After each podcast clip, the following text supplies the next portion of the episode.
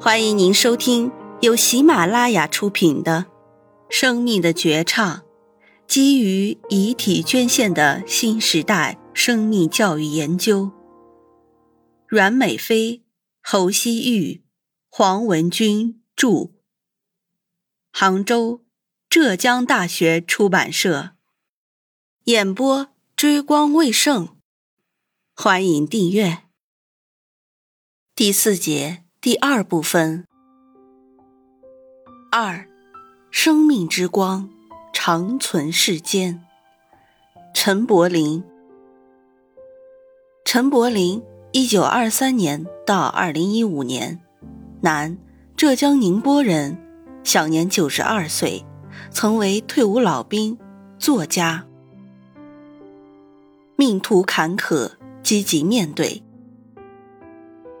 陈柏霖的出生并不富裕，家里甚至都难以支付他的学费，不得已，他只能背井离乡，过上了无依无靠的日子。一九三九年前后，陈老来到上海，从一个小学徒做起，每天起早贪黑，埋头苦干，却只能赚取那仅供糊口的薪水。但是贫穷、劳累。不公并没有消磨他的志气，他依旧积极乐观地面对艰苦的生活。和他身边的人不同的是，陈老从小就热爱读书，即使每天干完活腰酸背痛，也会在夜晚的时候看会儿书，读会儿报。在那段艰苦的日子里，看书这个爱好让他开阔了眼界，也沉淀了自己。后来。陈柏霖报名上了工人夜校，过上了白天打工、夜里上学的苦日子。日子虽艰苦，但陈老也收获了许多。陈老的夜校老师是位中共地下党员，在此期间，他接受了共产主义思想，并对共产党产生了崇敬和向往，以身许国，忠心耿耿。一九四九年春，上海解放了。凭着夜校的一纸文凭，在夜校老师的推荐下，陈柏霖二话不说参了军，将自己奉献给了党，奉献给了国家。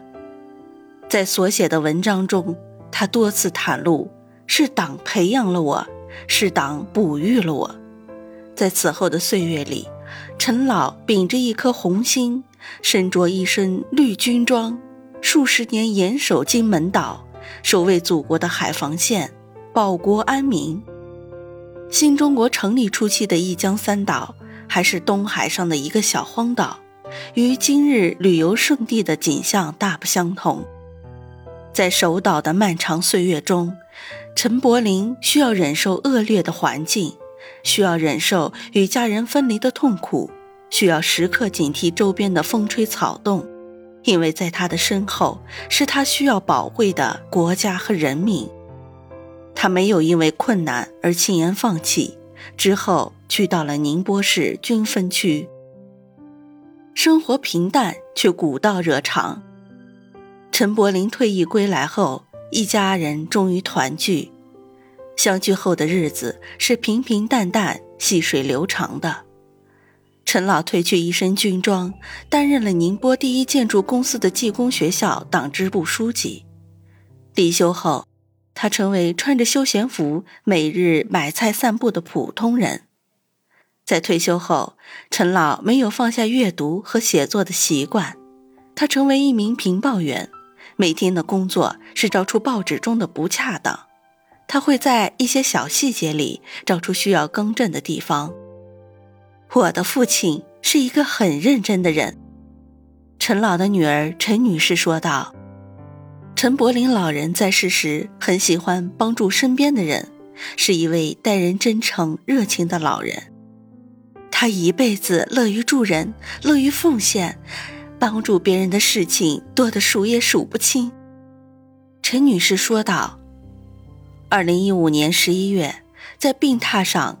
陈柏霖拿到了一笔一千多元的稿费，他牵挂着一位因车祸住院的伤者，就让保姆帮忙将这笔钱捐给那位伤者。保姆被他的精神所感动，自己也掏出了五百元，和那笔稿费一起捐了。二零零五年，老人在报纸上了解了遗体捐献的详细情况后，自愿签署了角膜捐献志愿书。虽然家人们一开始对老人的决定表示不太接受，也不太忍心，陈老只是笑着淡淡的说道：“就让我最后废物利用一次，牢记捐献心愿。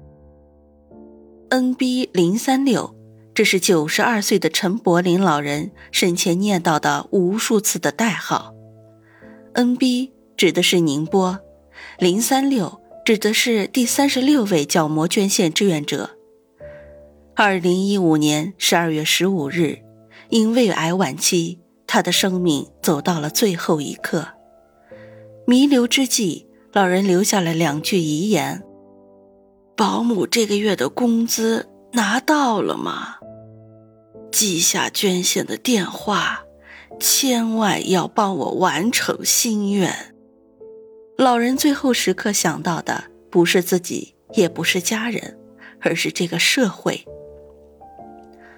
陈柏林老人的女儿陈女士说：“十年前，父亲签署了角膜捐献志愿书，从此 NB 零三六这个数字就牢牢地印在了他的脑海里。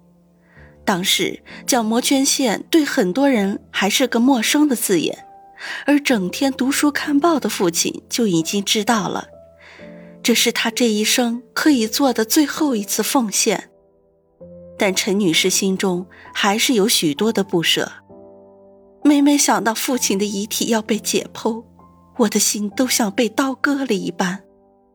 陈女士说：“从情感上讲，父亲要把自己的身体捐献出去，她和哥哥都非常心痛。”所以他在志愿书上的家属签字一栏填的是知情，而不是同意。即便这样，父亲的心愿总是要尊重。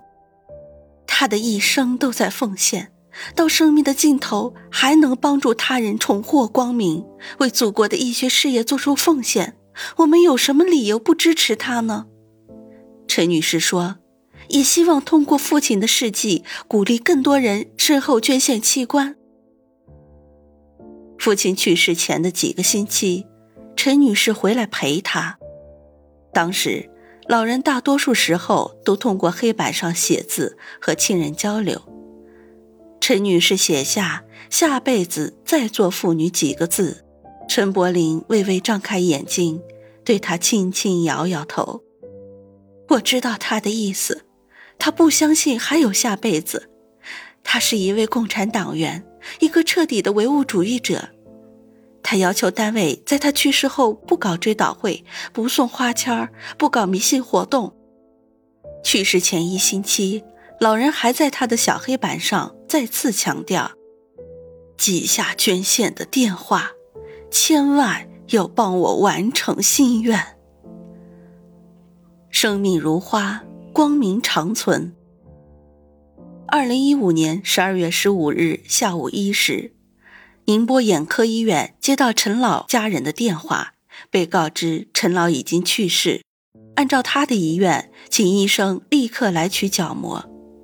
眼科医院角膜取材组一行四人来到解放军第一一三医院老干部病房，小心翼翼地取下老人的角膜。随后，宁波卫生职业技术学院的工作人员也赶到病房。怀着崇敬之情，带走了老人的遗体。老人一生不向命运低头，总是行走在充实自己和帮助他人的路上。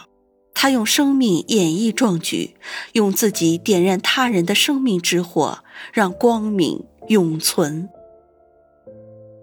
三，小曹娥镇遗体捐献第一人，许荣根。许荣根。一九三五年到二零一三年，男，浙江余姚人，曾在部队服役。一九六六年加入中国共产党，是小曹娥镇实现遗体捐献遗愿的第一人，也是余姚市第五位成功遗体捐献的志愿者。俯首甘为孺子牛。一九三五年出生的许荣根是小曹娥镇曹一村人。一九五五年至一九五九年在部队服役，一九六六年加入中国共产党。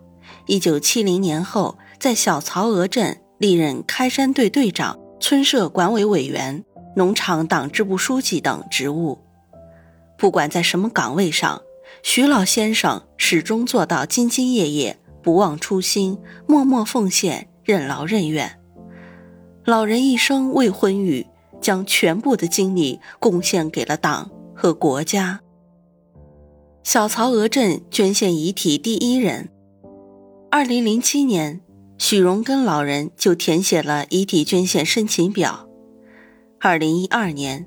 许荣根老人入住小曹娥镇老年人服务中心。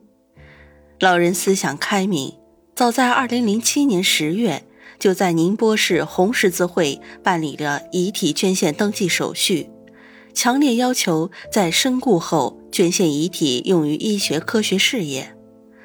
2013年6月18日下午，78岁的许荣根老人在小曹娥镇老年人服务中心去世。义女钱群芬和宁波市红十字会取得联系，办理了遗体捐献手续。据了解，许荣根老人是小曹娥镇实现遗体捐献的第一人，也是余姚市第五位成功捐献遗体的志愿者。义女帮老伯实现夙愿。二零一三年六月二十日上午。宁波卫生职业技术学院遗体接收站派专车来到小曹娥镇老年人服务中心，将该镇老党员许荣根的遗体运走，供医学教育科研使用。至此，义女钱群芬终于帮这位七旬老伯完成了遗体捐献的夙愿。听众朋友们，本集已演播完毕，请订阅专辑。下集精彩继续。